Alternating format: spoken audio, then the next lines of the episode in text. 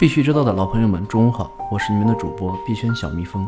今天是四月一日，星期一，欢迎收听有能盯盘的碧轩头条 APP 蜜蜂茶独家制作播出的《必须知道》。首先看过去二十四小时内数字货币的行情波动情况。据蜜蜂茶数据显示，市值前两百币种中，一百四十八涨，五十二跌。比特币上涨百分之零点三，现报价两万七千九百四十二元；以太坊下跌百分之零点一三，现报价九百五十二点四元。瑞波币下跌百分之零点一一，现报价二点一五六四元。三大平台币种中，BNB 上涨百分之四点三四，现报价人民币一百一十七点零七元，市值排名第七。OKB 上涨百分之十三点二六，现报价十二点四四元，市值排名第二十。HT 上涨百分之二点一三，现报价十六点九五七元，市值排名第五十二。long has 比较了最近基本面与二零一七年八月的基本面，发现。唯一地址数量没有重大变化。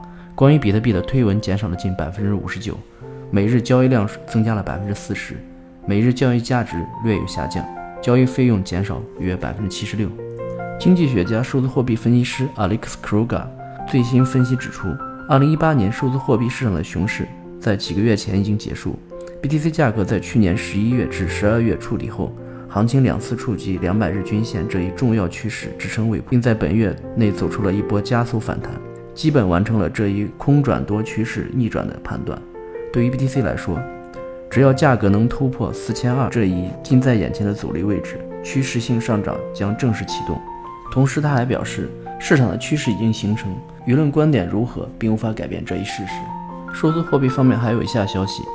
波场将与日本政府携手推动波场 DAPP 在该国市场的可持续发展。Bitrify 平台支持使用加密货币购买 Netflix 和 Airbnb 的礼品卡。比特币安全专家称，银行加密货币将成为主流，但比特币不会成为其竞争对手。币安最近报告指出，加密技术和区块链可以改变印度的汇款市场，使用虚拟货币转账将使整个流程更加高效和简单。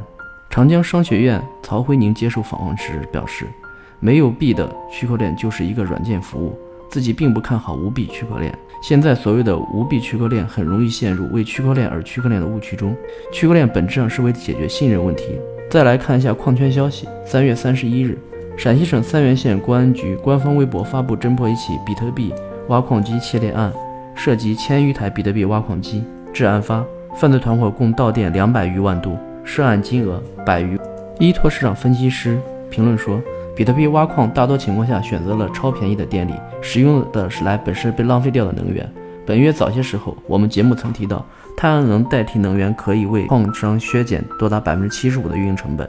另外，去年十一月的一份报告发现，比特币的矿商往往更喜欢更便宜的替代能源，而不是石油和天然气，其中多达百分之八十使用可再生能源。来看交易所方面的消息。火币 Primer 首发项目 TOP 累计涨幅一度超百分之一千，现报价零点一七七一四元，市值排名第七十一。对此，火币全球站 CEO 七爷回应称，项目获得市场认可有两方面的原因：一是前期对项目的调研分析是扎实的，为市场发掘了内生价值；二是 Prime 对项目做的赋能是显著的，营销效果超出了预期。在昨日的二零一九全球数字资产高峰论坛上，火币 Global 大客户总监。介绍了 Primer 的和 IEO 的主要区别。他指出，IEO 是一级市场行为，关注 Token 的概念板块；Primer 没有任何募资环节，直接开放二级市场，主要为即将落地的成熟项目提供曝光机会。另外，Primer 可以给项目方提供上币通道。他还说到，交易所最核心的能力就是选择好的资产。上期节目我们梳理了六家 IEO 平台的参与方式，这里再次提醒大家，想参与火币 Primer 的朋友们。火币 Prime 第二期项目将于四月十六日开启，要求开盘前三十日内均持仓五百 HT，且参与 Prime 最大限额与 HT 持仓数正相关。来看行业方面消息，三月三十日，国家网信办公开发布了第一批一百九十七家区块链信息服务名称及备案编号，共有来自全国十八个省一百九十七个区块链信息服务在列，包括来自百度、阿里、腾讯、京东、陆金所、中国平安。浙商银行、海尔集团、易建股份等互联网巨头、金融公司旗下的区块链服务项目。苏宁年报再次提到区块链部分应用已落地。在三月三十一日的二零一九年中国 IT 领袖峰会上，前移动研究院院长黄晓庆认为，区块链等技术会促使出现巨大效益的互联网公司，有很大机会可能颠覆 BAT。全球政策方面，巴基斯坦决定推出电子货币机构 EMIS 条例来管理数字货币。印度大选或推迟政府加密货币政策规定的制定。安全方面，Dragonex 曾提出了发行七百万 USDT 的 DB 补偿用户，但是这一方案又被紧急删除。最终的补偿方案还没有最终确定，请大家耐心等待。